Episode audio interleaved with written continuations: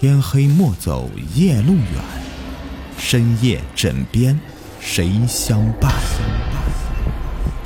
欢迎收听《灵异鬼事》，本节目由喜马拉雅独家播出。渡劫。李四是一个好吃懒做的人，最近几年又有了酒瘾，为了喝酒，把家里面能卖的东西都给卖了。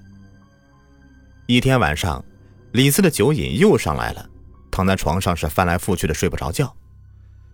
哎呀，真他妈的想喝酒啊！家里的东西啊，都他妈的折腾完了，上哪里弄钱去啊？李四越想越难受，越想肚子里面的酒虫越作祟，这酒瘾就跟毛毛虫一样，在肚子里面爬到嗓子眼里面，弄得李四又痒又馋。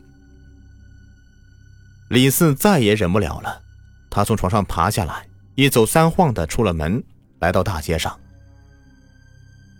现在正是凌晨的三四点的时候，大街上静悄悄的。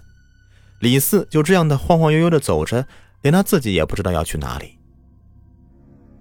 破旧的楼道口在水银般的月光里，宛如有了生命，张着大嘴，贪婪的看着李四从他身边走过。正当李四被酒瘾折磨的痛不欲生的时候，突然前方不远处一个拆迁房里传出了划拳的声音：“嘿嘿，三魁首啊，一五六啊！哎呀，输了输了，喝喝！”嘿嘿嘿。然后就是酒杯碰撞的叮叮声。这声音被李四听在心里面，就仿佛是仙乐一样，彻底激发他的酒瘾。原本义正的李四眼睛里面突然迸发出了摄人的光彩，快速朝着屋子前进。到了屋子前面，不管三七二十一的，大力拍门：“谁呀？谁呀？别敲了！”伴随着呵斥声，房门被一个大汉打开了。在灯光的映照下，黝黑结实的肌肉闪着油光，一看就是经常锻炼的人。李四跟人家比呀，就好像是绣花针跟定海神针一样。紧接而来的是酒香，仿佛白粉一样，让李四飘飘欲仙。虽然看到这几个彪形大汉，李四心里面也打起了突，但是发作的酒瘾早已让他忘记了什么叫做害怕了。就看到李四恭恭敬敬地朝着大汉打了个拱，然后说道：“嘿，各位大哥，请恕小弟唐突啊。”小弟酒瘾发作，实在是难以忍受，因此才会冒昧的拜访。说着说着，李四头上就冒起了很多很多的冷汗，渐渐的牙齿也打起冷颤，连说话都说不出来了。原来是李四的酒瘾被这股子酒香一激，即刻发作了。大汉一看，赶紧把他拉到屋子里。屋子里算上李四的话，其实也就才三个人而已。除了扶他的大汉，还坐着一个瘦高个子。李四一进屋子里，顿时闻到了一股仿若是实质的酒香味儿。其实，李四在外面就已经闻到了这股香味儿了，只是来到屋子里面，这个香味儿更加浓烈了。用力吸了一口空气中的酒香，就连酒瘾仿佛都已经下去很多了。正所谓锦帽貂裘换美酒，与尔同销万古愁啊！李四虽是没有诗仙的盖世才华，但是对酒的热爱可丝毫不亚于诗仙，宁愿倾家荡产、妻离子散，也不愿意一日断了他的酒。哪怕是当初李四的老婆抱着才三个月大的儿子站在天台上面要跳楼，李四也不过骂了一句“疯婆娘”，然后继续喝他的酒。而此刻，李四已经闻出来了，屋内的酒正是大名鼎鼎的杜康，而且看样子最少也是在地窖里面放了有五十年的。至于更高的年份，李四想都不敢想。这个酒一般都是用来珍藏的。这两个人竟然在这个小屋子里面直接喝起来了，这样奢侈，就连李四都看不下去了，尤其是那个瘦竹竿两根筷子似的手指捏着酒杯，从李四一进屋，一杯一杯的往肚子里面倒，简直是把酒当成不要钱的白开水了。李四馋得发慌，伸手就想去拿酒喝，但是手到途中被人挡住了。定睛一看，原来是那个彪形大汉。大汉说道：“兄弟，你想喝酒也不难，看你的样子也是个好酒之人。咱们既然能够在此时此地相遇，那也是前世修来的缘分。这样吧，你要是能用一首诗说尽酒的好处，今天晚上我就让你喝个痛快。要是说不出来，那你还是从哪里来回哪里去吧。”这么珍重的酒，随随便便的用一首诗就能管够，是个人都会觉得很诡异。可是李四不觉得，因为这个时候他已经变成了一个鬼，一个快要发狂的酒鬼，只要有酒喝，其他的什么都可以不管。但是他又打不过大汉，因此只能绞尽脑汁的想酒的好处。好在李四以前好歹也是个大学生啊。虽然荒废这么多年了，毕竟底子还有。只见到李四弯着腰，半蹲在地上，左手捂着肚子，右手抓着头发，想着该怎么说。哎呀妈呀，这说的简单了肯定还不行，说的复杂了四句肯定又不够。正当李四万分苦恼的时候，外面传过来一阵很大的风声，抬头往窗外一看。就看到一道连接天际的龙卷风出现在离他们不远的地方，半空中乌云密布，电闪雷鸣，飞沙走石，席卷天地，就仿佛一条神龙一样在摇头摆尾的朝他们游来。李斯看着这个骇人的景象，不仅不害怕，反倒是大声笑道：“嘿嘿嘿，我想出来了，我想出来了！”然后走到窗前，凝视窗外。仰天长吟：“天雷战战动今宵，百世仓皇图一笑。剑仙醉卧九湖岛，酒洒化作狂龙啸。”大汉听后淡淡一笑，说：“ 诗的确不错，但是没说出来酒的好处，不算不算。”李四哈哈大笑说：“。”我看你也是个人物，怎么连诗的意思都没听出来呢？我这首诗的意思是说，酒啊，就是天上的神龙，人一旦喝了酒，那就是一条神龙了。那喝酒的人呢，就是人中之龙。从古至今呢，下到盖世豪杰，上到九五之尊，有几个不是饮酒之人呢？酒是精神气，是胆量，是智慧，是精神，更是传承。酒文化博大精深，从古至今数千年之久，若不是确有其独特之处，哪里能够流传万世千秋呢？嗯，言之有理，很好，很好，哈哈哈哈哈！彪形大汉哈哈大笑，用力的拍了拍手。旁边瘦竹竿一样的人呢，也停住手里的酒，仿佛在仔细品味李斯的诗。李斯得意的说。这下我可以喝酒了吧？哈哈哈哈当然当然，我这就给你拿酒杯。大汉转身从酒桌旁的柜子里拿出一个有豁口的粗瓷大碗。我们这里从没招待过外人，所以杯子就两个，你就用这个碗吧。说着，拿起酒往碗里倒了一大碗。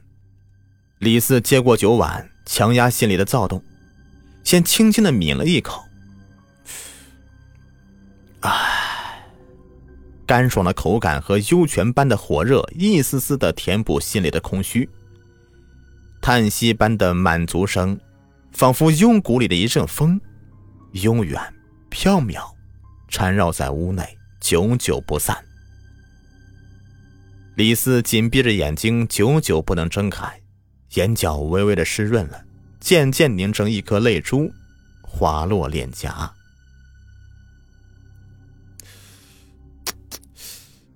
这不是五粮液，这到底什么酒啊？李四从来没想到会喝过这么好的酒，这仿佛不是人间的东西，而是神仙的琼浆玉液。闻起来美不可言，喝起来完全没有办法形容它的感觉，就好像肚子里有一团烈火在燃烧，但是脑袋又仿佛置身于冰冷的雪地中。真是此酒只应天上有，凡人能得几回味呀！到了，一直默不作声的竹竿突然出声了，他的声音是那么的与众不同，清亮透彻，带着点点颤音，仿佛是刚出鞘的剑吟声。是，大汉神情一肃，脸上布满严峻，浑然没有刚才同李四说话时候的随意。原本酒气弥漫的屋子里，就因为这个竹竿式的人物说了一句话，立刻就变得充满肃杀之气。走，瘦竹竿站起来，李四才发现这个瘦竹竿其实并不高，只是很瘦而已。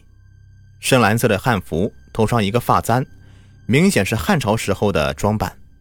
刚才李四一直被酒瘾给折磨，心里面迷迷糊糊的，根本就没有心思。去瞅人家长什么样子，现在稍微的清醒了一点才发现这个大汉和这个竹竿打扮都异于常人。他们不会是干啥不好的勾当吧？李四心里面还在寻思呢。瘦竹竿和大汉就走出屋子，临出屋前，那个大汉扭过头来对李四说道：“小兄弟，咱们今天晚上能够见面就是缘分，实话告诉你吧。”我和那个瘦竹竿我们两个其实并不是人，而是修炼千年的僵尸。今天晚上我们是在这里面渡天劫的。若是成功了，我俩将修成正果，获得神位；若是失败了，我们恐怕也要灰飞烟灭了。我看你也是爱酒之人，这酒是我们三百年前放起来的，今天为了渡劫才把它打开喝了的。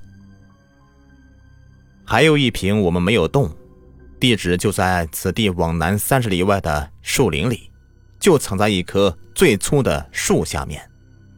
你什么时候想喝了，就把它挖出来吧。今晚的事，还望不要告知他人。大汉说完，健步如飞的朝着贯穿天地的旋风走去。轰隆隆，一道又一道的闪电照得天地间如同白昼。李四透过窗外看到彪形大汉和竹竿两人站在旋风前面，仿佛石头一般一动不动。一道道雷蛇来回游走于旋风中。突然，从旋风里面甩出了一道闪电，仿佛鞭子一样的朝着二人抽去。隔得老远，李四都听到闪电抽打在肉体上的声音，仿佛打鼓一样，声音沉闷。彪形大汉和竹竿被抽打的浑身是血，但是血的颜色。却是暗黑色的，在闪电抽打下来流出来的血的颜色越来越鲜艳，越来越有活力，但是二人也是越来越虚弱。闪电抽打一阵子之后不再抽打了，但是旋风却朝二人越来越接近了。终于伴随着飞沙走石的声音，二人被卷进漩涡里，在旋风中。两个人是被石头或刀片一样的树叶弄得是皮开肉绽，伤口深可见骨，一颗颗沙子仿佛钉子一样的扎进肉里面。在这里面，两个人仿佛是被打成一滩肉泥，浑身软绵绵的不能动弹，只能被动的承受着天地的折磨。李四看的是心惊肉跳，既畏惧大自然的威力，又担心二人的安危。毕竟二人虽是僵尸。但是愿意请一个不相干的人喝自己辛苦准备了三百年的佳酿，换成是自己，恐怕也做不到这一步吧。因此，李四从心底把两人当成了朋友。旋风怒吼着，声势越来越大，仿佛要吞噬整个天地。就连距离好远的李四都察觉到了房屋的晃动。正当旋风声势浩大的时候，吼吼两声。伴随着两声惊天动地的怒吼，李斯看到旋风里面有一道很亮的蓝光来回游动。伴随蓝光的游走，旋风的速度越来越慢，渐渐的在天地间消散了。卷起的东西哗啦啦的都堆成一个小山丘。但是还有两团火焰停留在半空中，一团是蓝色的，一团是青色的。青色火焰体积要大一点，但是蓝色火焰却更加耀眼。两团火焰里面各有一个身影。眼前发生的一切把李斯看的是目瞪口呆，眼睁睁的看着那两团火焰朝他飘过来，却怎么也迈不动步子。幸好火焰到了跟前就自动消失了。出现在李四眼前的正是刚才去渡劫的彪形大汉和竹竿。此时。